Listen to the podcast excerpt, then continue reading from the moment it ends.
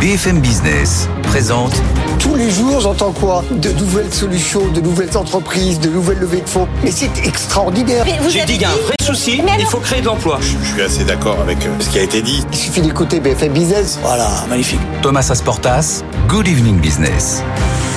Allez, bientôt 18h. Bonsoir à toutes et à tous. Soyez les bienvenus dans Good Evening Business. Dans l'actualité ce soir, on a cette petite phrase de Gabriel Attal lâchée ce matin sur un chantier à Villejuif. On va aller chercher tous les logements possibles avec les dents. Ça vous rappelle peut-être quelque chose? Donc voilà, on sent bien qu'il y a une volonté, une volonté politique pour relancer le logement dans le pays. Mais est-ce que ça va suffire? On va beaucoup parler de ça ce soir dans Good Evening Business. On va aussi parler des grandes manœuvres qui se profilent, peut-être qui se préparent dans l'audiovisuel et l'automobile avec Benoît Curé, le président de l'autorité de la concurrence. Il est l'invité d'Edwige Chevrillon dans une dizaine de minutes ce soir dans la grande interview au lendemain de l'annonce du départ de Nicolas Taverneau chez M6 et à la veille des résultats très attendus de Stellantis et de Renault. Et puis à 18h30, nos experts arrivent. On a beaucoup de sujets à voir avec eux ce soir et notamment ce climat social qui est peut-être à nouveau en train de se tendre dans le pays. On en a l'illustration chez la SNCF, vous avez vu ça cet après-midi, à peine un TGV sur deux qui roulera ce week-end. Et puis on a les agriculteurs qui remettent un coup de pression à 10 jours de l'ouverture du salon. L'agriculture, est-ce que tout ça nous annonce un climat social compliqué en ce début d'année? On verra tout ça avec nos experts ce soir. Voilà le programme de Good Evening. On est en direct jusqu'à 20h. Good Evening Business, le journal.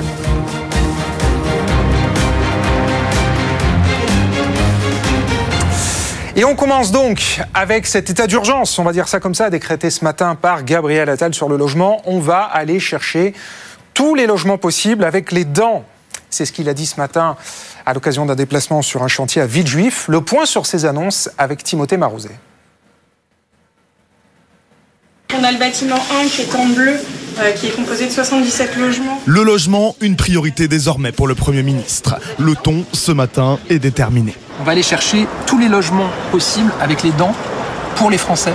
L'objectif, c'est de garantir des résultats concrets, tangibles, dans les trois ans qui viennent. Gabriel Attal compte agir sur plusieurs leviers. Une simplification des procédures à tous les niveaux, une transformation massive de bureaux en logements sans changer le plan local d'urbanisme pour les maires, la construction à la verticale dans toutes les grandes villes de France d'ici 2025 et le financement direct par l'État de la surélévation des bâtiments existants. Tout est bon pour construire et vite. Objectif, faire sortir de terre 30 000 nouveaux logements d'ici trois ans. Olivier Saleron, président de la Fédération française du bâtiment, a entendu ces annonces il attend maintenant des actes. Ces 30 000 logements aujourd'hui ne sont qu'une amorce. Il faudra en construire beaucoup plus. Nous avons besoin d'environ 400 000 logements par an. La crise du logement est tellement grave en France. Plus vite nous prendrons des mesures rapides et urgentes, moins cette crise durera. Dernière piste proposée par le gouvernement, travailler avec le secteur bancaire sur un nouveau type de prêt immobilier à l'heure où les Français peinent de plus en plus à emprunter. Timothée Marouzet. On parle maintenant d'automobile, un autre secteur qui est loin d'être tiré d'affaires et qui est toujours sous ses niveaux d'avant Covid. Et la filière nous a dit ce matin ne pas s'attendre à des miracles pour cette année. C'est ce qui ressort de l'étude annuelle de la PFA, la plateforme automobile. Johan Delra. Pour les constructeurs et équipementiers français, 2024 avait bien commencé. Un marché en légère croissance grâce à un carnet de commandes bien rempli. Mais les ventes de véhicules neufs devraient se tasser dès la fin du premier semestre. Les prises de commandes reculent loin, très loin du rythme fixé par la PFA pour retrouver les niveaux d'avant pandémie, vendre 2 millions de véhicules neufs par an. Pour son directeur général Marc Montureux, le second semestre devrait être encore plus difficile. Plusieurs raisons à cela. D'abord, les industriels n'investissent pas assez dans l'électrique et cela nuit au volume de production des véhicules neufs. Les prévisions de vente sont aussi plombées par la baisse, voire la suppression pour les entreprises des fameux bonus à l'achat. Dans ce contexte morose, la PFA craint le même scénario qu'en Allemagne où les équipementiers sont en souffrance. Là-bas, les défaillances d'entreprises se multiplient avec des suppressions de postes à la clé. Johan Delra, effectivement, des équipementiers en souffrance. On a Continental aujourd'hui en Allemagne qui a annoncé 7150 suppressions de postes à travers le monde d'ici à l'année prochaine. On parle maintenant de Safran. Safran qui fait partie des très nombreux grands groupes du CAC 40 qui vont publier leurs résultats annuels demain matin. Sauf surprise, ça va être très bon du côté de Safran, mais visiblement, il n'y en a pas assez pour les salariés qui se sont mis en grève aujourd'hui chez Safran pour réclamer un meilleur partage de la valeur. On est allé les interroger devant le siège de l'entreprise. L'intersyndicale euh, du groupe Safran est en divorce total avec la direction concernant les augmentations de salaire et, dans ce sens, l'intersyndicale a décidé de suspendre les négociations dans l'ensemble des sociétés jusqu'à temps que euh, le cadrage groupe ne soit pas réévalué à la hausse. Si on n'est pas entendu, euh, d'autres formes d'action et d'autres rassemblements auront lieu dès les prochains jours et dès la semaine prochaine sur l'ensemble des sociétés du groupe Safran et beaucoup chez Safran Aircraft Engine. Voilà, et notez que le directeur général de Safran, Olivier Andriès, sera l'invité de la matinale demain matin à 8h15 au micro de Christophe Jacubizine. Et puis pour finir, puisqu'on est en plein dans les vacances d'hiver et de la montagne, ça vous a pas échappé, la, échappé pardon. La Compagnie des Alpes, le champion des stations de ski françaises et des parcs d'attractions, va peut-être bientôt se diversifier dans les Five. Les Five, ce sont ces salles de foot à 5 en ville qui font fureur. Et d'après nos confrères de l'Informé, la Compagnie des Alpes serait proche d'acquérir le leader du secteur, l'entreprise Urban Soccer, Nathan Cocampo. Urban Soccer, c'est 300 terrains de football répartis sur 30 sites en France, utilisés chaque année par un million de joueurs uniques. Créneau réservable en ligne en deux clics pour une quinzaine d'euros par personne la séance d'une heure. Urban Soccer s'est imposé en 10 ans comme une référence pour pratiquer du sport occasionnellement, en générant près de 50 millions d'euros de chiffre d'affaires l'année dernière. Si la Compagnie des Alpes s'intéresse aujourd'hui au foot à 5, c'est avant tout pour continuer de se diversifier. Le groupe qui possède les plus grandes stations de ski françaises comme Les Arcs, Val d'Isère, Tignes, risque de voir son activité diminuer au fil des années avec le manque de neige en montagne. La Cour des comptes vient d'ailleurs d'épingler les acteurs du secteur en leur demandant de mieux s'adapter face au réchauffement climatique. Le propriétaire du parc Astérix, du Futuroscope, du musée Grévin dégage déjà depuis deux ans plus de revenus dans ses parcs de loisirs que dans ses domaines skiables. L'acquisition d'Urban Soccer valoriserait l'entreprise à hauteur de 150 millions d'euros. Nathan Cocampo. Allez, bientôt 18h05, on va sur les marchés. Les marchés en direct de Ronext avec Étienne Braque. Bonsoir Étienne. Quel est le verdict des marchés ce soir à Paris à la clôture Eh bien écoutez, vous avez un CAC 40 qui clôture dans le vert ce soir avec une hausse de 0,6% après une perte de 1,3%. Souvenez-vous hier des chiffres d'inflation qui étaient euh, supérieurs aux attentes aux États-Unis, mais une fois de plus, ce sont les résultats d'entreprise qui ont animé la séance, à l'image de Capgemini qui gagne quasiment 7% ce soir, qui est sur euh, des plus hauts de 3 ans à 220 euros avec euh, des résultats solides et puis surtout un groupe qui voit certes un ralentissement pour cette année, mais euh, qui euh, dépasse euh, les attentes. A souligné également des résultats du côté d'Amsterdam, qui là par contre ont été beaucoup plus mal arbitrés pour Heineken, qui perd un peu plus de 6% dans une période d'inflation. Le groupe a loupé les attentes en termes de marge opérationnelle. Comme souvent, le marché ne fait pas de cadeaux et donc le titre est l'une des plus fortes baisses à Amsterdam. Les cours du pétrole qui se stabilisent à 82 dollars et donc le CAC 40 qui clôture dans le vert ce soir, plus 0,7%. 7677 points avant une séance qui sera agitée demain en termes de publication d'entreprise puisque vous aurez huit sociétés du CAC 40 qui vont dévoiler leurs résultats annuels. Ce sera la journée la plus chargée de la semaine. Ouais, rien que ça, 20% du CAC 40 qui publie demain matin. Évidemment, euh, une, une, séance à suivre de très près demain. Merci beaucoup Étienne. On jette un coup d'œil sur les marchés américains. Je vous donne la tendance à Wall Street. Le Dow Jones est légèrement dans le rouge. On lâche 0,20 points. 0,20% à 38 200 points. Le CAC 40, quant à lui, est un petit peu dans le vert on grappille 0,45% à 15 726 points. 18h06. Dans un instant, Edwige Chevrillon reçoit Benoît Curé, le président de l'autorité de la concurrence, dans la grande interview. A tout de suite. BFM Business présente Edwige Chevrillon, la grande interview. Bonsoir à tous, bienvenue dans la grande interview. Euh, mon invité ce soir, c'est Benoît Curé, il est président de l'autorité de la concurrence. Il intervient dans, quasiment tous les dossiers. Euh, bonsoir Benoît Curé. Bonsoir. Merci d'être là. On va essayer de tout faire tenir euh, en 20 minutes. Euh, il y a beaucoup de questions. Vous avez lancé une consultation là tout récemment euh, sur l'intelligence artificielle, une manière de, de peut-être de vous ériger contre les GAFAM. Vous allez nous dire comment vous comptez faire, parce qu'il y en a quand même quelques-uns qui sont cassés les dents.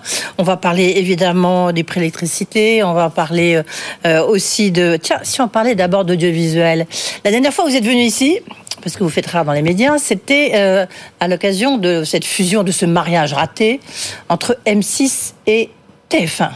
Hasard du calendrier, je vous promets, judicieux pour rien, on a appris que euh, Nicolas Taverneau, le président euh, du directoire de M6, devrait partir donc en avril 2023. On sait que vous avez ferraillé, il était, euh, vous êtes opposé, vous avez pris une décision évidemment qui lui allait pas. Un petit mot d'abord sur Nicolas Taverneau, c'était un redoutable adversaire. Est-ce qu'il va vous manquer?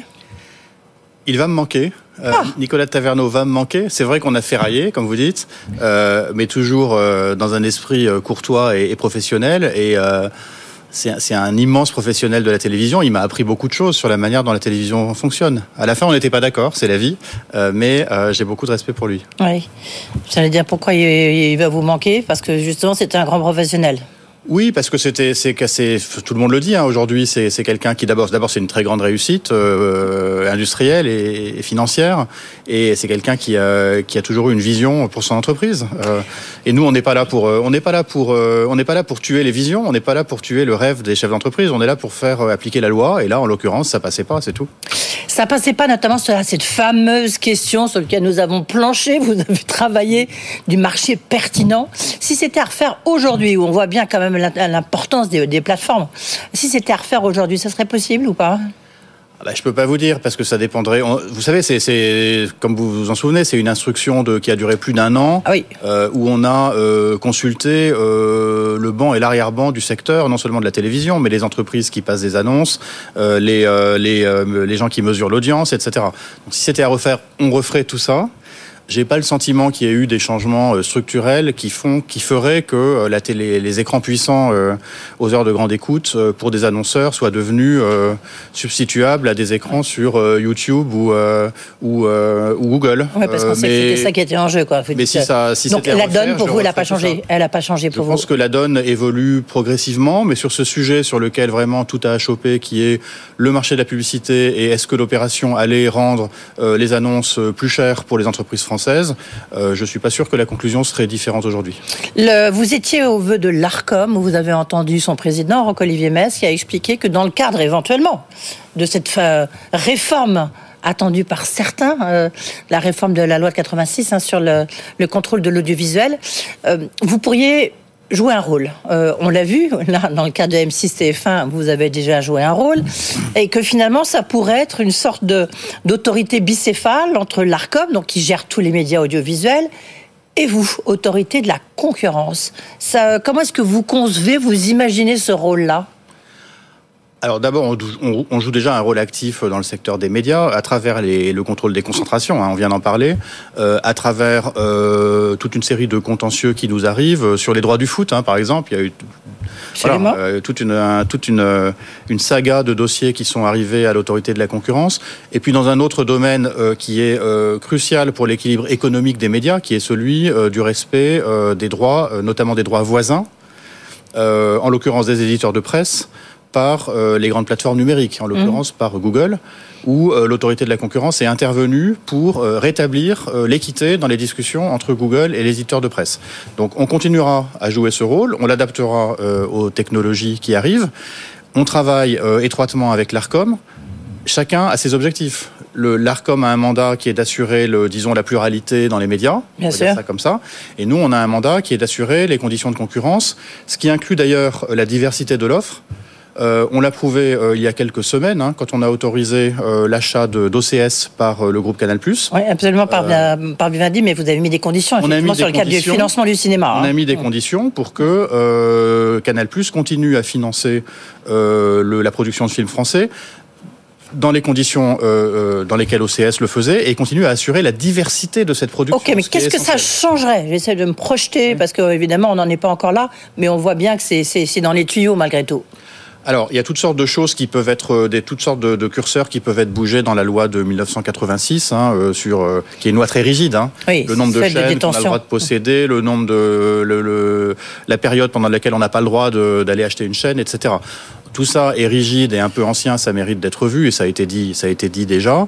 Euh, et puis, euh, on pourrait donner à l'Arcom, ça a été proposé d'ailleurs par l'inspection générale des finances hein, dans, son, dans un rapport qui est public. On pourrait donner à l'Arcom un rôle plus euh, structuré sur la base d'un faisceau d'indices de vérifier qu'une concentration dans les médias ne heurte pas le pluralisme. Oui. Ça serait complémentaire de ce qu'on fait. Donc il y aurait, il y aurait un rôle pour les deux institutions avec des objectifs différents. D'accord. Et le, mais, mais votre rôle serait reconnu, en fait, dans le cadre de Ouais, il justement. est- enfin, euh, oui, non, mais il, est reconnu, mais il est dans l'audiovisuel. Et parfois, oui. et parfois, d'ailleurs, on n'apprécie pas ce que nos décisions, donc, comme vous l'avez rappelé euh, au début de cette discussion. Donc, Euh, je crois que notre rôle est reconnu. Absolument. Dans le cadre, par exemple, de la- l'attribution, la réattribution des, des fréquences TNT, des 15 fréquences TNT. Donc là, ça commence là, les auditions. euh, euh, où évidemment, BFM TV et, et les RMC découvertes sont, sont, sont concernés, mais, mais pas que. Vous allez jouer un rôle ou pas? C'est c'est l'ARCOM qui, qui pilote cet exercice, euh, avec des, des- des appels d'offres, des cahiers des charges, des auditions. Tout ça, c'est à l'ARCOM de le faire et euh, on en parlera, oui. Nous, euh, nous C'est un dossier pour vous. Non, mais voilà, c'est juste que. bien sûr. Oui, vous allez regarder. Bien sûr. Ok, non, c'est mais, un mais pour l'ARCOM. C'est l'ARCOM qui ensuite qui décidera. Ouais. Tiens, je parle de hasard de, de calendrier à propos de Nicolas Taverneau. Demain, je reçois le, Luca de Meo, euh, donc le patron de Renault. Je ne sais pas si vous avez suivi l'actualité des constructeurs automobiles, mais il y a, je vous vois dire oui de la tête. On a parlé beaucoup la semaine dernière de rapprochement éventuel entre Peugeot et Renault. Est-ce que c'est un dossier impossible, une mission impossible? Lorsque vous regardez, je ne vous demande pas de rentrer dans les détails, mais vous dites non tout de suite ou vous dites à voir? Bon, si, alors d'abord, si évidemment si une opération de ce type se faisait, euh, ça serait la Commission européenne hein, qui l'examinerait. Ça serait Même si nous. c'est que Renault Peugeot. Ça serait pas nous. Alors, je, je sais, je sais pas de quoi on parle exactement. Donc, mais si non, c'est une rapprochement entre opération, Renault et Peugeot, oui. si c'est une opération qui implique euh, des, euh, des groupes Et Stellantis, ça de sera au niveau européen. différentes, ça serait probablement au niveau européen, me semble-t-il. Euh, on est, on est en plein dans le débat, dans un débat qui est crucial pour le- l'avenir de l'industrie européenne, hein, qui est euh, le- l'équilibre à trouver entre la taille critique pour être fort sur les marchés mondiaux et euh, le, la taille qui serait préjudiciable aux, euh, aux consommateurs européens, pas seulement les consommateurs, aussi aux sous-traitants, euh, aussi aux, euh, aux fournisseurs, euh, etc. Donc il faut trouver cet équilibre. Moi, ce que j'ai appris à la Banque centrale européenne quand j'y étais dans un domaine différent, qui est la finance, c'est que euh, une manière de de, euh, de dépasser cette contradiction, c'est d'opérer au niveau européen. C'est d'utiliser toutes les possibilités du grand marché européen et d'avoir des fusions euh, entre des entreprises euh, de nationalités différentes et de pas se de pas se partager le même marigot, si vous voulez. Ce qui est un peu le problème qu'on voit aujourd'hui dans beaucoup d'industries. Donc pour vous, c'est pas un dossier pour vous, de toute manière, si jamais ça. Pourtant, il y a une question d'usine, de concessionnaire, de tout ce qu'on veut. On verra de quoi on verra de quoi on parle, mais je pense que la dimension européenne est importante. Avant de parler d'intelligence artificielle, il y, a, il y a beaucoup de dossiers dans l'actualité, je suis désolée, mais là, pour le coup, vous avez joué un rôle. C'est dans le cadre un peu de l'effondrement du groupe Casino. Euh, vous avez des- donc de la vente à ses concurrents de, de- de- des hypermarchés. Vous avez regardé qu'est-ce qui était possible. Vous avez regardé combien? 332 Donc combien vous en avez regardé? Alors il y a plusieurs vagues hein, de Oui, bien sûr, mais au Dans- dans total. une première vague, on en a regardé euh, 61 euh, et maintenant on en regarde euh, beaucoup plus euh, euh, dans une opération qui est plus complexe, hein, puisque la première vague c'était une session de, de casino à, à Intermarché et maintenant ça implique euh, potentiellement aussi euh, Carrefour, Auchan, etc. Ouais. Euh, donc on est en train de, on n'a pas été, ça nous a pas été notifié encore. Hein. C'est en train de, de revenir vers nous de la Commission européenne parce que la Commission trouve à, à raison que on est mieux placé pour le faire, donc on va le faire. Ouais. Et je pourrais vous en dire plus lorsque j'aurai vu le, le dossier, ce que j'ai pas vu encore. D'accord. Et ça sera beaucoup d'implantations euh, avec beaucoup d'acteurs et euh, des, euh, des enjeux économiques évidemment dans les territoires, mais aussi des technologies qui évoluent. Hein, le, la vente en ligne, le, le, Le drive, drive. tout ça, il faut qu'on le prenne en compte. Oui. Le hum, résultat des courses quand? Parce que c'est, c'est, ça concerne combien? Vous savez le chiffre? Ou Non, pas je sais pas encore. C'est, c'est quand même plus- euh, plusieurs dizaines, voire plusieurs centaines. Résultat des courses, vous savez pas C'est fin de l'année C'est euh, que- quelle échéance Oui. Le, le plus vite possible pour Bien ne sûr. pas euh, créer d'incertitudes inutiles pour l'entreprise et surtout pour ses salariés. Euh, la question se pose aussi, on voit les agriculteurs là, qui ont été reçus par le, hier par le Pre- Premier ministre et puis par le Président de la République. La question des centrales d'achat. Euh, L'année dernière, vous êtes beaucoup exprimé sur la question, euh, à propos de l'inflation, des profits excessifs. Or, beaucoup disent, notamment les agriculteurs, que les centrales d'achat, il y en a tellement peu, on est vraiment dans une situation oligopolistique, puisqu'on parle de concurrence folle. Euh, là, il y a encore sans doute des rapprochements au sein de ces centrales d'achat. Est-ce qu'il n'y a pas un moment où vous allez dire stop? Il peut y avoir un moment où on dit stop. Euh, je juge pas, euh, je juge pas euh, par avance. Donc euh, on verra ces opérations. Si Enfin, déjà, on est dans une situation que vous, vous devriez Oui, vous, a vous déjà- saisir, non? On a déjà, euh, l'autorité de la concurrence a déjà été saisie euh, pour donner un avis sur des créations de centrales d'achat et a déjà imposé, euh, enfin en tout cas dans ses avis, euh, fait état de difficultés dans le pouvoir d'achat que ça créerait par rapport aux petits producteurs, par exemple. Oui. Donc c'est des choses qu'on sait faire. Euh, Bah oui, si mais la pourquoi vous le situation faites pas? Bah, parce qu'on n'est pas saisi aujourd'hui. Mais de vous pouvez vous autosaisir, hein, c'est ce que vous avez fait dans l'intelligence rapprochement de- artificielle. De, centrales d'achat. Oui. Oui, mais comme la situation, bien sûr, on peut s'autosaisir, mais la situation est très fluide, donc on attend de savoir un peu quelles sont les intentions des acteurs. On verra si des créations de centrales ou des rapprochements de centrales nous sont euh, notifiés, Euh, et sinon, pourquoi pas, on s'autosaisira, mais on n'en est pas tout à fait là. Oui, mais parce que pourtant, là, c'est une situation où vraiment on voit qu'il n'y a pas de concurrence. Hein. Là encore, je préjuge pas, et on regarde, on est tout aussi attentif à la, la situation de concurrence à l'aval, c'est-à-dire au niveau des, des centrales d'achat, que à l'amont, c'est-à-dire dans les relations entre les distributeurs, euh, les, euh, les grands industriels euh, et tout, tout à fait au début de la chaîne, les producteurs. Mm. Et on a eu, enfin j'ai déjà eu l'occasion de dire hein, l'an dernier, par exemple sur la loi Egalim et sur la loi Descrozailles, que euh, il y a un objectif qui est incontestable, qui est le- la protection du revenu des, des agriculteurs. On n'a pas attendu euh, la semaine dernière pour euh, s'en rendre compte. C'est absolument essentiel. On, a fait re- on fait remonter de la valeur du consommateur vers euh, le paysan. Ça, c'est en principe une bonne chose. Euh, mais on ne veut pas que la valeur s'arrête au niveau de l'industriel. Euh, et on a vu des hausses de marge très importantes chez les grands industriels de l'alimentaire euh, en, euh, en 2022 et 2023. Donc il, faut que, il faut que la valeur remonte vraiment aux agriculteurs. Sinon, ça sert à rien. Mm. Le, il y a encore un, un autre euh, grand secteur où vous êtes, euh, où vous jouez le rôle de régulateur, même s'il y y a une commission de régulation de, de l'énergie, évidemment la Creux. C'est dans le cadre de préélectricité. Alors là, pour le coup, on parle des centrales d'achat où il n'y en a que 5. Là, euh, la- dans le nucléaire, il y a, il y a électricité, il y a un, un acteur qui a 75% qui s'appelle EDF. Euh, vous avez, ce qui est très rare, vous avez, euh, euh, vous êtes prononcé avec la Creux sur justement la question des prix de l'électricité. Sans refaire un peu tout le, dossier qu'on connaît bien ici, donc il y a la fin de l'arène en 2025, comment est-ce que vous pouvez mettre des garde-fous suffisants pour que EDF ne règne pas sur le prix de l'électricité. On a vu ça quand même, ils ont quand même donné un peu leur, leur indication de, de, de régulation et comment d'autres opérateurs peuvent exister, survivre. Bah, c'est tout l'objet de la lettre que j'ai écrite euh, à, juste après Noël euh, à Madame Borne hein, à l'époque euh, avec euh, Emmanuel Vargon avec Emmanuel Vargon. Et c'est vrai que c'est rare que la, la Commission de régulation de l'énergie et l'autorité de la concurrence s'expriment en commun.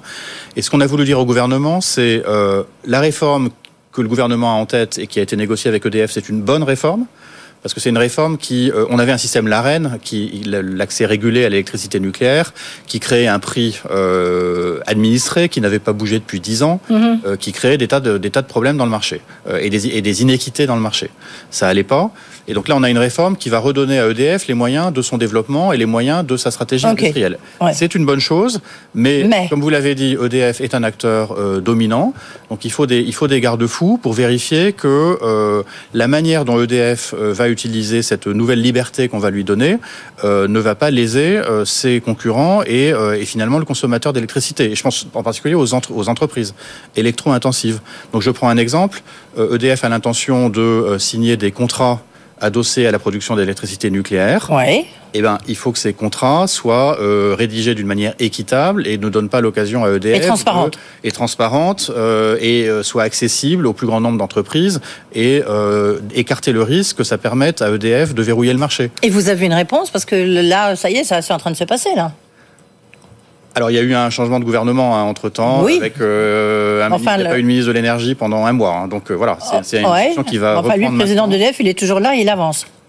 Oui, mais il a raison de, il a raison, il a raison Notamment d'avancer. sur On ses contrats long terme. procès d'intention à EDF et encore moins euh, à, son président. Simplement, quand un acteur est en position dominante, il a une responsabilité. Il faut encadrer tout ça. C'est ce qu'on dit. On et on va, on reprendre ce dossier avec Roland Lescure, qui est maintenant ministre de l'énergie. Oui, euh, là. Vous avez rendez-vous euh, Quand est-ce que ça va se passer Je l'ai vu je l'ai croisé ce matin euh, à la très belle cérémonie en l'honneur de Monsieur Badinter et on va se Et vous voir avez dans pris rendez-vous. viennent, Bien sûr. Euh, L'intelligence artificielle, l'antitrust que vous êtes, ben, vous avez décidé de vous attaquer aux GAFAM. En tous les cas, vous avez, vous êtes autosaisi là pour le coup, et vous avez lancé une consultation publique avec, je crois, une vingtaine de questions où ben, vous, vous réfléchissez à regarder. Vous réfléchissez euh, à savoir quelles conséquences de cette intelligence artificielle, notamment de ce marché qui est quand même dominé pour le coup par quatre opérateurs américains. Alors d'abord, on tire les conclusions de euh, 10 ans d'histoire du récent du numérique où euh, on a toujours reproché aux autorités de concurrence de euh, d'arriver euh, trop tard. Oui. Hein, donc c'est un peu comme les comme les carabiniers dans Offenbach. Hein, vous savez, c'est mais par un peu mais par un malheureux hasard, nous arrivons toujours trop tard. Voilà. Donc on veut éviter ça pour cette nouvelle technologie qui est disruptive et tout ce qui est nécessaire pour faire de l'intelligence artificielle, les données, la puissance de calcul, la puissance, euh, la capacité de, de stockage, euh, les services de cloud, euh, les, ressources humaines, très importantes, euh, tous ces facteurs de production, ils sont déjà, et particulièrement les données, sont déjà entre les mains d'acteurs très puissants. Donc, notre crainte, c'est que ces acteurs se servent de l'intelligence artificielle pour renforcer leur puissance sur ces marchés, mais aussi sur tous les autres marchés, et même verrouillent à l'aval le marché, c'est-à-dire empêchent l'innovation et l'entrée de nouveaux acteurs. Donc on va, euh, et, et ce- l'autorité française n'est pas la seule à penser comme ça. Ah non, mais- parce qu'il y a un IACT. Justement, vous parliez tout à l'heure à propos des constructeurs automobiles de l'autorité européenne. Bah, ça y est, j'ai envie de dire, Thierry Breton, il a faim, il a. L'IACT, il fait pas la concurrence. L'IACT, il fait des choses très utiles sur les, le contrôle Je des vous risques. faites la grimace, donc visiblement, vous n'êtes pas convaincu. transparence, euh, mais c'est pas l'IACT qui s'occupe de la concurrence dans l'IA. Donc, Ouais. euh, on va le faire euh, avec nos collègues américains, avec nos collègues britanniques et avec la Commission européenne, bien sûr, qui se pose les mêmes euh, questions. Mais il faut le faire vite. Mais justement, l'autorité de la concurrence se penche sur les investissements des GAFAM dans, dans l'IA qu'ils ont fait avec. OpenAI, etc. Je parlais des ressources, bah, l'argent, euh, évidemment, Oui. euh, c'est le nerf de Mais la vous, guerre. vous allez regarder quoi vous, euh, vous penchez sur quoi Enfin, concrètement? On dit que vous allez regarder de près euh, l'intelligence BARD de l'intelligence artificielle de Google. Non, Pas spécialement, euh, pas spécialement Bard, qui d'ailleurs s'appelle plus Bard, mais Gemini, Oui, donc il faut ça, ça change Oui, tout le oui, temps. pardon. Euh, on va regarder la manière dont les, dont tous ces acteurs se servent de ces, de ces nouveaux services pour pour éventuellement verrouiller des marchés et verrouiller l'accès aux ressources, et je pense euh, notamment à l'accès au financement et l'accès aux données. Oui. Oui, mais en On même temps, Et on, fait- on consulte le, le secteur, hein, donc on va voir ce que les gens nous répondent. En même temps, je ne sais pas si vous avez entendu Bruno Le Maire, là, vendredi dernier à Cannes, lors d'un congrès justement sur l'intelligence artificielle.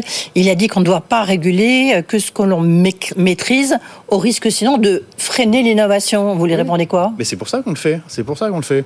On le fait pour que euh, l'intelligence artificielle reste un lieu d'innovation, pour que les petits acteurs, et notamment les acteurs européens, mais c'est pas seulement, euh, et notamment les acteurs français, Mistral, ouais. euh, aient leur chance, et pour que les entreprises et les, et les consommateurs qui utilisent l'IA aient accès à une diversité de modèles. On ne veut pas que le marché se verrouille autour de deux ou trois modèles gérés par des David entreprises contre Goliath, non Un peu, non? Oui, mais là, toutes les autorités de concurrence sont d'accord, y compris les Américains. Ça fait une différence. Ouais. Est-ce que le- pour vous, l'intelligence artificielle euh, dite responsable, est-ce qu'elle a un sens ou pas? Je ne sais pas très bien ce que ça veut dire. Euh, le- Ah, Notamment le- sur, bah, tiens, vous parlez des droits voisins tout à l'heure, euh, ou justement, ou de la propriété intellectuelle. Bah, ça, c'est en grande partie ce que fait le, le fameux IACT. Hein, c'est Mhm. euh, imposer des limites de risque et des obligations de transparence pour que le- la société puisse vérifier euh, comment marche l'IA et ce qui est fait avec le avec l'IA. Je pense que je, je reviens à Bruno Le Maire. Je pense qu'il y, y a un point très très fondamentalement juste dans ce que dit euh, Bruno Le Maire, qui est qu'il faut pas avoir peur de l'IA. L'IA, c'est un facteur de progrès économique et c'est un facteur de meilleure euh, organisation de nos sociétés, à condition que euh, les sociétés euh, les euh, contrôlent la manière dont l'IA est créée et la manière euh, dont l'IA est utilisée. La concurrence peut y contribuer, oui. Donnez-moi une mesure que vous pourriez prendre, concrète. Il y a des mesures, par exemple. Je, je- on, avait fait le même travail l'an dernier pour le cloud. Vous Oui, vous peut-être absolument. On arrivait à des conclusions très concrètes sur la forme des contrats, pas le temps de rentrer dans le détail ici, sur les frais euh, d'accès à ces services et aussi sur l'interopérabilité des services. Donc on va peut-être arriver à des conclusions sur euh, la manière dont les différentes plateformes d'IA doivent être interopérables ou ne doivent pas euh, utiliser de manière exclusive les données, de manière à ce que l'accès aux données reste euh, un support d'innovation. Mm. Voilà, c'est le genre de réflexion qu'on va avoir. Là, je ne sais pas si ça rentre vraiment dans votre euh, autorité. Euh, euh, vous avez, vous êtes économiste. On va rappeler que bien sûr, vous étiez membre du directoire de la Banque centrale européenne. Deux questions. D'abord sur la loi Macron 2. Euh, Qu'est-ce qu'il faudrait pour que, bah, pour remettre du, voilà, du, du, du fuel dans la machine, Euh, parce que la machine euh, française, l'économie française, elle peine un peu. Enfin, pas que. Euh, Je crois que c'est un, un signal politique extrêmement important parce qu'il y a eu l'ADN le, le, le- l'ADN de ce gouvernement, c'est la loi Macron, c'est un geste d'ouverture de l'économie et de lutte contre les rentes. Et euh, on voit bien par petites touches que cet ADN se perd un peu. Pour des raisons qu'on peut comprendre. Euh, le, le, le, climat, l'économie va mal, euh, les intérêts particuliers se réveillent. On est obligé de donner des gages à toutes sortes d'intérêts particuliers, euh, crise après crise. Et donc cette loi, c'est l'occasion de montrer que euh, on va continuer à dynamiser l'économie française. Euh, et on en a besoin parce que la priorité, c'est quoi? C'est la souveraineté. La priorité, c'est euh, le rang de la France en Europe et dans le monde. Mais si notre économie est pas forte, on n'y arrivera pas. Et pour ça, il faut redynamiser l'économie. Et donc Et- la loi, une loi Macron 2, c'est un facteur de dynamisme, de dynamisme de l'économie. C'est très important. Ton dernière question, on attend la décision de la Commission européenne sur l'opération euh, Orange Mosmobile en Espagne. C'est du ressort de la Commission européenne, euh, je connais déjà votre réponse, mais à supposer que ça soit accepté sous certaines conditions assez drastiques, hein, on sait, euh, ça, ça va rebattre les, cadres, euh, les cartes pardon, dans le cadre, je sais pas, du, du marché français avec les quatre opérateurs qui existent. Bon, un, il n'y a pas de projet en France, à ma connaissance, dans ce domaine. C'est jamais. Deux, et deux, euh, attendons de voir ce que dit la Commission. Si la Commission euh, autorisait l'opération, mais par exemple euh, en euh, renforçant un, un quatrième acteur qui est peu présent aujourd'hui, ça changerait pas fondamentalement le diagnostic qui est que quatre opérateurs, c'est bien. Donc jugeons sur pièce, attendons de voir ce que la Commission va dire. Mais c'est pas la grande révolution en attendant celle de l'IA. Merci, merci Benoît Cœuré d'avoir été avec nous, président de l'autorité de la concurrence, donc qui regrette, qui regrettera Nicolas Taverneau. Ça, c'est intéressant. Good Evening Business. Actu, experts, débat et interview des grands acteurs de l'économie. 18h35, bienvenue dans les experts du soir. Bruno Coquet, vous nous avez rejoint, bonsoir. Bonsoir. Directeur associé à l'OFCE et Emmanuel Le Chypre nous fait le plaisir de rentrer sur ce plateau. Il est presque là, à l'heure. Bonsoir Manu. Bonsoir Emmanuel. Et Edwige Chevrillon. Et Edwige Chevrillon et bien sûr Thomas Asportas, Tom Sass comme on le connaît sur les Tom réseaux sociaux. Sur les réseaux sociaux. Voilà. Euh, donc on va parler de la SNCF. Euh, on commence avec cette grève euh, qui est annoncée pour ce week-end en pleine vacances scolaires. La SNCF a donné des précisions cet après-midi. C'est un TGV Inouï euh, et un TGV Ouigo sur deux qui seront en circulation vendredi, samedi et dimanche. Ça tend évidemment beaucoup de Français et ça a fait réagir aussi le Premier ministre Gabriel euh, Attal. Ce matin, on l'écoute. Moi, je vais vous dire, je pense que les Français sont euh, très attachés à notre Constitution et au droit de grève, est constitutionnel. Ils savent que la grève, c'est un droit. Mais je crois qu'ils savent aussi travailler, c'est un devoir. Et notamment quand euh, on doit permettre à des Français qui travaillent euh, toute l'année, qui pour euh, quelques jours ont probablement envie de pouvoir retrouver leur famille, leurs proches, de pouvoir le faire. Voilà. Moi, j'appelle à la plus grande responsabilité, encore une fois, pour les Français. Voilà, donc la grève est un droit, euh, mais travailler euh, est un devoir. Est-ce que cette grève est justifiée quand on sait que depuis trois ans, la masse salariale a été augmentée de 20% pour tous les cheminots, dont les contrôleurs? C'est quand même plus que l'inflation, non? Si je compte Emmanuel bien, Chypre. Emmanuel Chypre. Alors, alors d'abord, je, je, je pense que les Français vont se lasser de ce genre de phrases. euh, faites. qui ne veulent absolument rien dire. Je sais pas, est-ce que Bruno a compris ce que voulait dire cette phrase? La, la grève est un droit, euh, le travail est, est un devoir. Je, Je pense qu'il essaye de dire qu'il partage le sentiment des citoyens. Oui, et donc, mais euh, qui voilà. partage aussi le sentiment des grévistes. Le pro- Oui, et- mais qu'en Voilà. il est Premier Bon. ministre, donc ce qu'on attend, c'était c'est D'accord. de la décision. Bon, voilà. Alors après, je pense qu'on peut pas euh, lire. Bah, il sous-entend, pardon, que, que voilà, c'est quand même plus important d'assurer le service ferroviaire que de, que de faire grève. C'est ça qu'il veut dire. Ouais, d'accord. Ok. Alors moi, ce que je pense, c'est que c'est, je pense qu'il faut faire attention. On ne peut pas euh, mettre cette grève euh, euh, sur le même plan que les précédentes, et on ne peut pas considérer que c'est la énième grève euh, d'une corporation qui défend euh, ses avantages Pourquoi? acquis, Pourquoi? euh, etc. Parce que euh, il y a plusieurs choses qui ont changé. Euh, un, euh, vous avez euh, le, le statut de cheminot qui a disparu, qui a été pendant Oui. des années finalement une espèce de deal dans lequel vous acceptiez des salaires faibles en échange d'un statut qui était extrêmement protecteur. Oui. Euh, ça, ça n'existe plus. Donc effectivement, Avec la réforme retraites. ça joue avec avec la réforme des retraites et la réforme du, statut euh, de- des cheminots.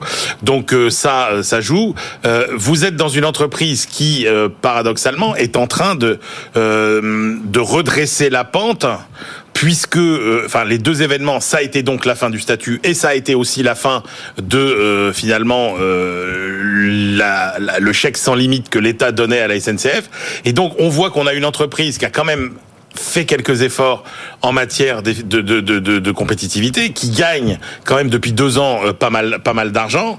Euh, vous êtes sur un marché du travail 2 aujourd'hui. milliards à peu près, 2 milliards de Ouais, bénéfices. 2 milliards en 2022 et à peu près autant, ce sera sans doute autant en 2023. Et puis surtout, vous êtes sur un marché du travail où vous avez quand même beaucoup de gens de la SNCF qui ont des compétences qui sont aussi recherchées ailleurs. Et que... euh, et Non, que- mais- et que- non, mais- et que non, mais voilà. d'accord, mais attendez, Et que la dernière chose qu'il faut bien avoir en tête, c'est que si vous regardez euh, les salaires, ils sont effectivement... Alors il y a tout un débat, je vois sur les, les montants des salaires, etc.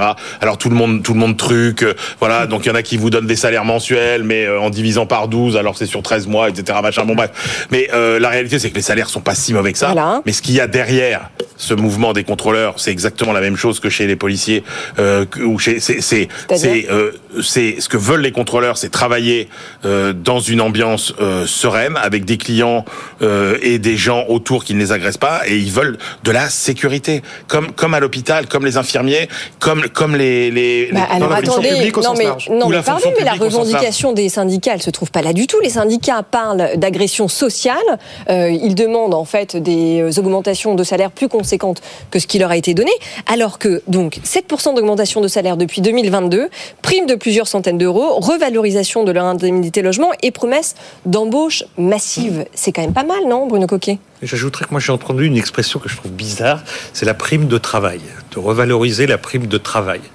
Donc je sais pas ce que ça veut dire, mais je trouve que Il y c'est a pas de prime de intéressant. travail à l'OFCE, non Et donc Quand vous travaillez, on vous donne pas une prime Et donc Juste bon, donc, euh, bon, c'est une curi- peut-être que c'est un ancien nom, mais bon, c'est quand même une curiosité. Hum. Euh, moi, ce qui me frappe, euh, pour en revenir quand même aux revendications et à la phrase de Gabriel Attal, c'est Gabriel Attal, c'est le chef de l'actionnaire quand même.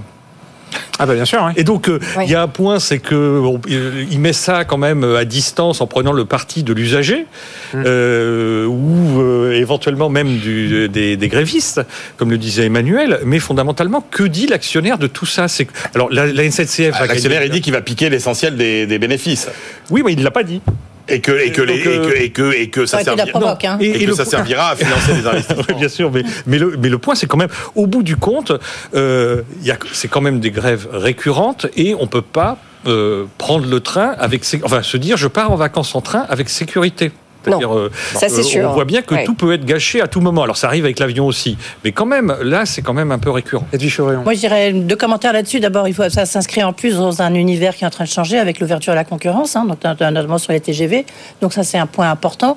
Et pour les syndicalistes, qui souvent le sont depuis assez longtemps, je veux dire, tout leur, tout leur référent est en train de bouger. Manuel l'a dit sur la question des retraites, sur l'emploi à vie, euh, sur euh, l'univers de la concurrence. Et, et donc, c'est, pour eux, c'est quand même très déstabilisant. Donc, euh, et, et puis, il y a quand même une revendication de salariale, ça, c'est, exact. Le pouvoir d'achat. Et de pouvoir d'achat. Donc ça, on, on, on peut pas nier. Donc le.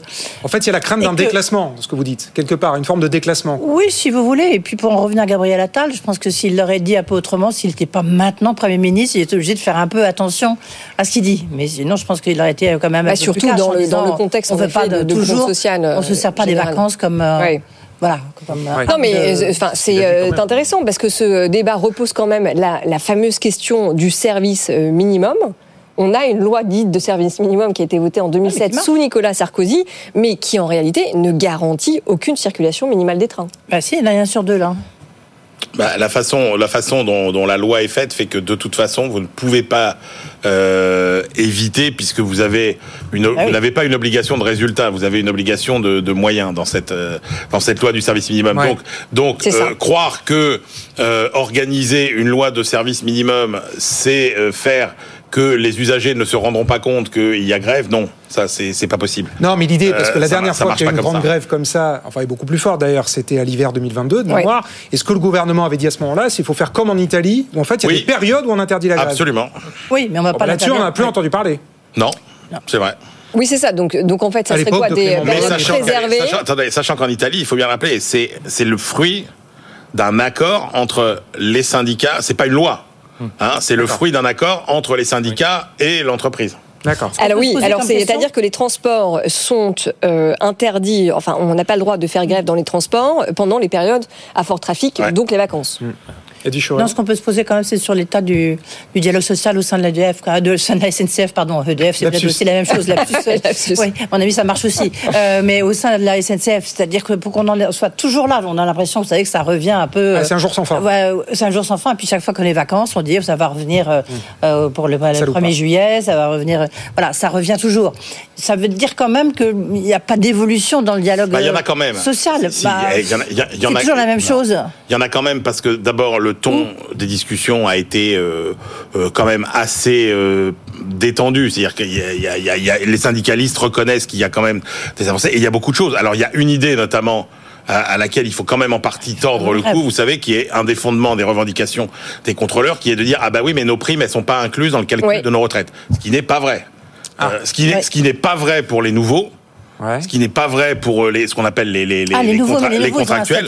Oui, mais ce qui Ah est oui. de moins en moins vrai aussi pour les anciens, puisqu'il y a des, il y a des éléments qui ont été décidés en 2022 et applicables à partir de 2023 pour intégrer aussi euh, une forme de, euh, de, de prime dans les retraites. Donc oui, c'est vrai que pour ceux qui sont encore au statut, euh, en, en partie, ça n'est pas pris en compte, mais c'est mieux pris en compte quand même que ça ne l'était. Donc on peut pas dire que sur ce sujet-là, ça, ça n'avance pas. Bruno Coquet, vous êtes un peu notre monsieur retraite. Vous confirmez ça? Euh, alors, je pense que c'est assez subtil. hein, là. Donc, il y a plein de Ouais. de Et, retraite. et là- et là- et un, Je juste pense- un contrôleur moyen, un contrôleur, c'est 2500 euros de retraite par Ouais. mois. Avec quel taux de remplacement à la sortie? 60 ans, il part. Oui, mais le taux de remplacement, on, il n'est pas à 50, il est plus. Bah, euh, sur. Ah oui, alors après, si, tu considères qu'il part à- avec 4500 euros, euh, prime incluse de retraite euh, en retraite. Voilà, je pense que le, la- le calcul est complexe. Et ce que je sais, c'est qu'il y a quand même besoin de le financer sur fonds publics. Le régime de retraite, ça reste quand même ça. Et donc, euh, du coup, euh, c'est pas équilibré. Hein. On sera Ouais. dans un univers de concurrence. Et puis, je voulais dire aussi quelque chose sur le, le un train sur deux. Je sais pas comment on mesure. Si c'est le train au départ, le train à l'arrivée, les escales. Je pense qu'on peut aussi avoir pas mal de com autour, autour Alors- du un train sur deux par Alors là, a- là, comme, là, comme disent les économètres, il y aura beaucoup d'écarts types euh, autour de la moyenne, puisque sur le 1 train sur 2, ça c'est le niveau national, mais ils ont promis Et que... tous les trains dans les Alpes. Voilà, tous les trains. Priorité au ski. Donc, euh, ça veut dire, vous voyez, moi j'avais prévu d'aller à vacances. Il ne Strasbourg. ce concerne que week-end. 9% des Français. Ouais, bah oui. C'est vrai. Il ne faut, pas- faut se fâcher avec eux. Non, en vacances. absolument. Mais que je, je sens que vous êtes prêt à passer au, au sujet suivant. Thomas, vous avez raison, on va pas le faire. Je voulais juste dire un, un- un petit mot rapide quand même sur Jean-Pierre Farandou, parce que depuis qu'il a été euh, nommé, c'est vrai que euh, il donne la priorité au dialogue social. Euh, il est même Bah, sur- c'est ce qu'il dit. surnommé Ah. le pacificateur. Non, mais au sein justement des équipes, euh, il a quand même réussi à remettre la SNCF sur les rails, tout en, cons- enfin, en contenant la, la grogne Bah, sociale jusqu'à présent, La plus que ce qui, ce qui, non, ce qui n'existait Bah, précédemment. C'est une entreprise qui a, qui a, qui a, qui a dé- enfin, détruit le mot effort. C'est une entreprise qui a affaibli depuis 30 ans son capital humain. Oui. Très clairement. Oui.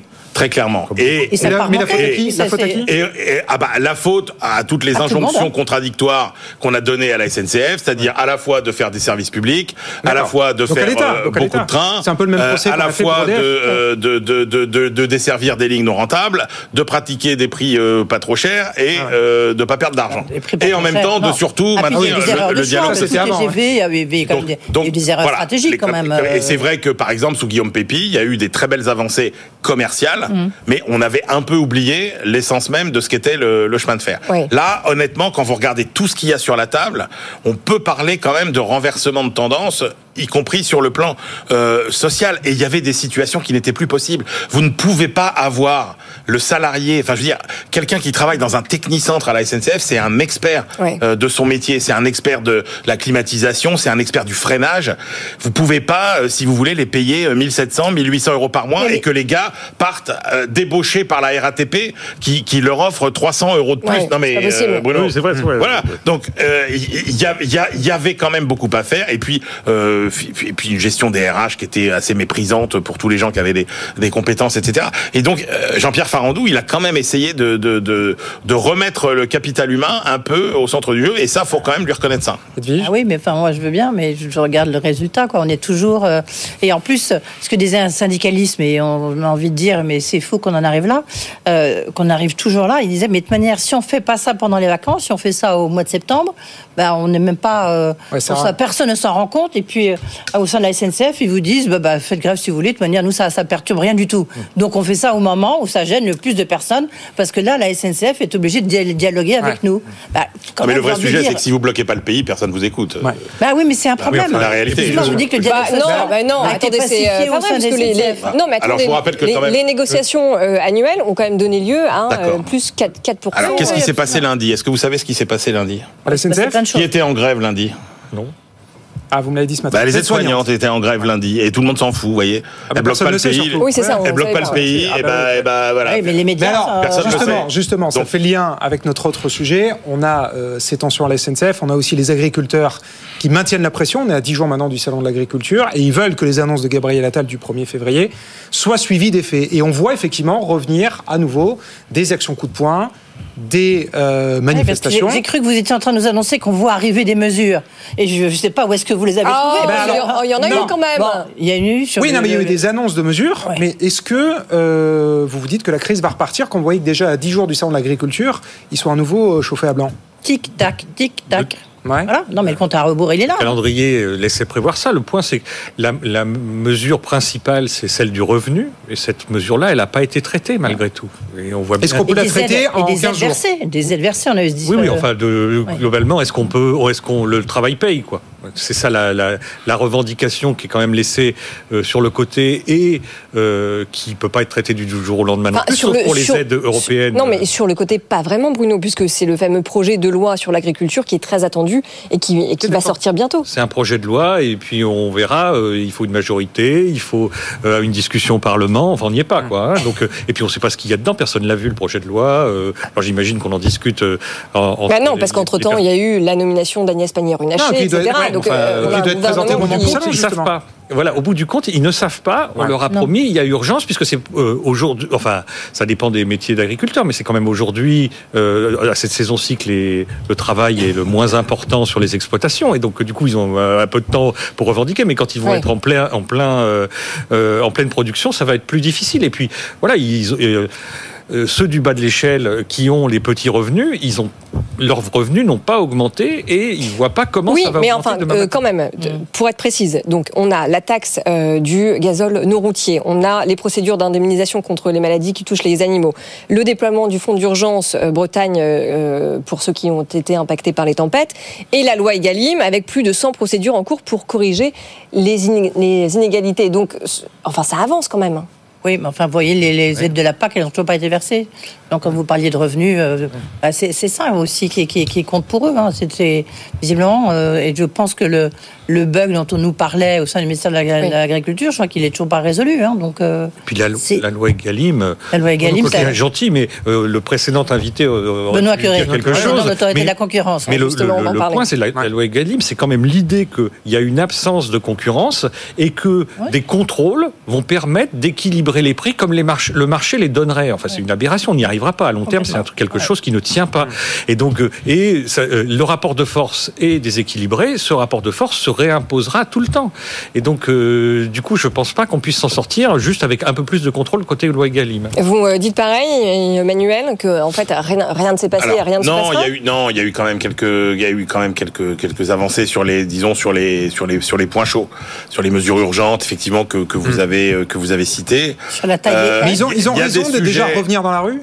Ou est-ce Bah, que c'est c'est bah trop oui. tôt? Là, là pour le coup, s'ils mettent pas la pas pression hein. maintenant, euh, avant le salon de l'agriculture, de toute façon, c'est euh, c'est la seule façon d'aboutir à des choses. Après, il y a, il y a des sujets qui avancent mieux que d'autres et avec parfois des, des bonnes surprises. Je pense que euh, les agriculteurs ne s'attendaient pas à ce qu'au niveau européen, Oui. la situation évolue quand même aussi vite. Ouais. Et là, il va y avoir des nouvelles réunions, euh, des nouveaux, des nouvelles demandes Donc de sur tous les les et les volailles de- ukrainiennes. hein. de la- il y a ça, et puis il y aura aussi des nouvelles mesures, des nouvelles propositions que vont faire tous les ministres euh, de euh, l'agriculture euh, européens pour essayer effectivement de secouer un peu le euh, le, le cocotier. Euh, moi, j'ai discuté ce matin avec le ministre de l'agriculture qui était qui était dans nos studios. Je lui dis mais est-ce que vous auriez pas sous le coude un peu votre votre votre pour nous faire une espèce de Darmanin à Mayotte, vous voyez, c'est-à-dire en gros une mesure qui irait une mesure choc qui irait au-delà des attentes Et qui- alors et qui ferait un effet de souffle.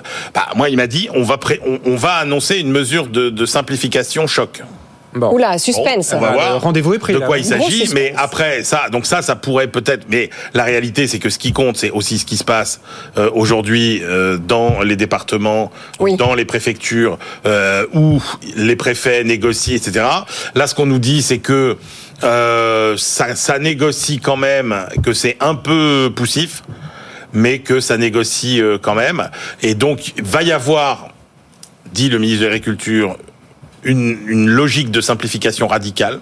C'est c'est son expression. D'accord. Mais après, est-ce que euh, comment ça va se traduire exactement Enfin, on sait en tout cas qu'on a un chef de l'État qui met une vraie pression sur son gouvernement. Il a demandé le nombre de préfets justement qui sont engagés dans ces démarches. il n'a pas eu la très réponse. concrètement, Mais c'est département par incroyable. Il n'a pas eu département. la réponse. C'est incroyable. Ah bah c'est du micromanagement, oui, ça c'est sûr. Demande si des réunions ont lieu. D'abord, il n'avait pas la réponse, mais demande s'il s'occupe de savoir si des réunions de, Ouais, de préfets des gens. Ah, suit. C'est incroyable. Ouais. Il- le point, son agenda doit être bouqué par d'autres sujets. Le, pays, le pays a quand même des problèmes. Parce que euh, sinon, c'est simple, haute- sinon il vient pas. euh, Enfin, Arnaud Rousseau l'a bien dit, hein, le président de la FNSEA, sinon euh, il n'est pas welcome au salon de l'agriculture, il ne viendra pas, Ouais. hein, donc Mais, euh, il ne sera pas invité. Mais- donc, et puis une autre bizarrerie, c'est que Gabriel Attal reçoit les, ses syndicats Oui. d'agriculteurs et que le président les Et le reçoit aussi. Mais, Non, mais pas les mêmes, pas les mêmes, pas les mêmes. oui, mais il reçoit les mêmes la semaine prochaine. Ouais. De deux choses l'une. Ouais, mais ça Soit c'est toujours la tradition Ah, avant le salon de l'agriculture. Le point, c'est soit il leur dit la même chose. Non, mais à une semaine d'intervalle, Non, mais il, a fait ça que- systématiquement. Il a fait ça juste à... Non, je je suis complètement d'accord avec vous. Là, ça fait trois fois qu'il fait le coup à Gabriel Attal. Il y a un moment où ça, ça, ça fait des ordres dans la gouvernance. euh, Ça fait la collaborateur, politique. c'est ça que Non, vous mais voulez soit il dit, dire. ah, non, mais en- en plus, sur le fond, soit il leur dit la même chose, Ouais. c'est inutile, Ouais. soit il leur dit pas la même chose, auquel cas c'est problématique. Ouais. C'est sûr. Et donc, Ah oui. euh, voilà, Allez, il nous on reste un peu moins de 5 minutes. J'aimerais qu'on revienne quand même sur. Vous parlez de Benoît Curé, sur votre interview, votre il- interview, parce que pas point- mal de choses ont été dites bah, sur beaucoup de sujets. Il intervient dans énormément de dossiers, mais notamment sur la question des centrales d'achat. C'est presque le seul point où il n'a pas répondu très cash, parce qu'effectivement, c'est un énorme Sensible. dossier de savoir euh, très sensible. Par contre, c'est lui, donc, il a dit qu'il essayait d'aller le plus vite possible pour voir quand euh, bah, tous les hypermarchés et casinos qui sont va- vendus. Alors, ceux d'Intermarché, ça y est, les soixantaines, c'est fait. Mais maintenant, il faut qu'il se prononce, évidemment, sur les zones d'achalandise, sur le drive et tout ça. Ça fait quand même des, des- des- des- Ouais. de très, très nombreux euh, euh, euh, dossiers Bah, regarder. voir, ouais. Euh, Le, le point, je dirais, intéressant, deux points. Il y a eu plein de, sur l'intelligence artificielle, très intéressant. Moi, j'attends de voir qu'est-ce qu'il peut faire. Ça, Oui. ok.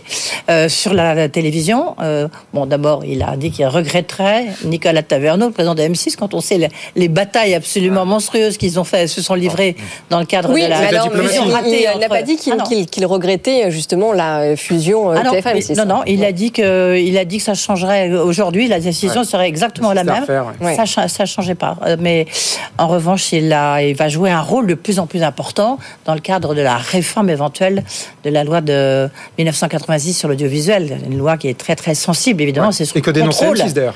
Euh, c'est sur le contrôle des, et la vente euh, des, des, des chaînes de télévision. Donc Mm. là, ça concerne, ça nous concerne évidemment pas ici, mais ça, ça concerne beaucoup. beaucoup. Et là, ça va arriver, et donc il va jouer un rôle très très important. Et puis sur les opérateurs, vous savez, est-ce qu'il faut réduire le nombre d'opérateurs télécoms, euh, notamment en France On sait qu'il y a une opération très attendue en Espagne entre Orange et Massmobile. Il a dit oui, mais ça va créer, si jamais la réponse est positive, ça va créer un nouvel opérateur, un quatrième opérateur. Donc ça veut dire qu'on est très bien avec quatre opérateurs ici en France. Ah bah la, Ouais, la- la a du bon. QFD. C'est QFD, ouais. Voilà. Maîtrise du langage incroyable. Ah oui. Très très fort, Benoît Ouais. Curé. Ah bah oui, il a quand même j'ai été trouvé- à la Banque Centrale Européenne hein, quand même. Pas seulement, non mais vraiment. Il sait, il sait parler au marché. Oui. Ce que j'ai trouvé intéressant, c'était sur l'énergie. Sur Oui, EDF. aussi, oui, oui, oui, sur C'est-à-dire qu'il EDF. dit on a une bonne réforme qui va donner à EDF les moyens de se développer, mais attention, on renforce le pouvoir d'EDF et donc il faut absolument Il a 75%. cornaquer entre guillemets l'entreprise pour que les consommateurs et notamment les entreprises soient pas lésés? Oui, mais c'est toute la difficulté, hein, parce que ça veut dire qu'il faut qu'ils puissent con- contrôler, exsanter, qu'ils puissent contrôler aussi euh, le, le- que- la, la nature des contrats à long terme que signe EDF avec euh, des gros clients. hein, euh, et ça, c'est toute la difficulté, parce que passer à une question de transparence, et là, c'est pas sûr que ça soit accepté. Le problème, c'est que ça revient un peu à ce que disait Bruno tout à l'heure, c'est-à-dire euh, quel est le juste prix? Quel est donc du Et coup voilà. le bon niveau de, de concurrence? Ouais. Et est-ce qu'on peut considérer Est-ce qu'on que a les tout- données pour fixer le prix? Ouais, et est-ce qu'on peut considérer que toutes les industries euh, doivent fonctionner selon les mêmes règles, être logées euh, euh, à la même enseigne? Est-ce que euh, les éner- les est-ce que les, les, les, les activités de réseau, par exemple, comme euh, le ferroviaire, comme l'électricité, euh, peuvent être euh, finalement euh, gérées et obéir aux mêmes lois que euh, Oui, les et puis est-ce qu'il faut tout réguler ou etc. laisser les libres cours on répondait oui tout longtemps, nous je suis pas si sûr. Bah, moi, je, je trouve sa doctrine intéressante. C'est il dit en fait. euh, Ça va pas si mal, mais je n'exclus rien. Si, si j'écoute les, les Ah, c'est un réponses peu qu'il a aussi faites tout à large l'heure, en même temps. hein. c'est super comme Ouais. doctrine. hein. Donc, euh, et du coup, il fait peur à personne. Enfin, en tout mais cas, pour lui, la, la- d'un peu tout. la réforme est tellement favorable à EDF qu'ils vont devoir s'y mettre à deux pour le réguler. La Creux et lui. Ah oui, donc, euh, euh, c'est- clair, non, non, mais c'est assez bien vu. hein, c'est- ça le résume bien Ouais. l'attitude de Benoît Corée, mais quand il tape, il tape fort hein, Oui. quand même. Il y a quand même eu des sanctions assez fortes. Et puis il est quand même vigilant sur le moindre dossier, sur le, le rapprochement OCS euh, euh, Canal+. euh, Il est un peu partout. On se demande comment il fait du reste. C'est comme les deux Super dossiers précédents, le dialogue n'exclut pas le rapport de force. Donc, euh, Tout à fait. ils discutent et puis à un moment donné. Ça tombe. Euh, le message est passé. C'est dit. Merci. Merci à tous les trois. Merci Audrey. On se retrouve. Eh ben, merci euh, à vous. Restez avec nous, évidemment, puisqu'on va continuer à parler de l'économie. On va parler logement avec euh, cette autre formule de Gabriel Attal qui dit on va aller chercher les logements avec les dents. Alors, Voilà. qu'est-ce que ça veut dire Ça me rappelle peut-être euh, quelqu'un. Edwige, juste d'un mot, votre invité demain Luca de Meo, donc le patron de Renault, euh, donc ça va être intéressant de voir. Bah, tiens, le rapprochement avec Stellantis ou Peugeot, euh, décidément. Non, mais il y a beaucoup de questions lui Bah oui, hein. évidemment, Comment- est-ce qu'il voit, comment est-ce qu'il voit la suite pour pour Renault Ouais, Voilà. Qui a publié très bons résultats ce soir. Absolument. Euh, plus de 2 milliards d'euros de résultats nets. Voilà, mais maintenant, c'est quoi la next step C'est ça. Voilà. Maintenant qu'on a redressé, comment on avance Et s'il a envie d'être plus italien, Eh oui. voilà, puisque les rumeurs Eh oui, les sont là. Une Bon, on grande interview à ne pas rater. Merci à demain. À demain. Et nous, à tout de suite. À tout de suite.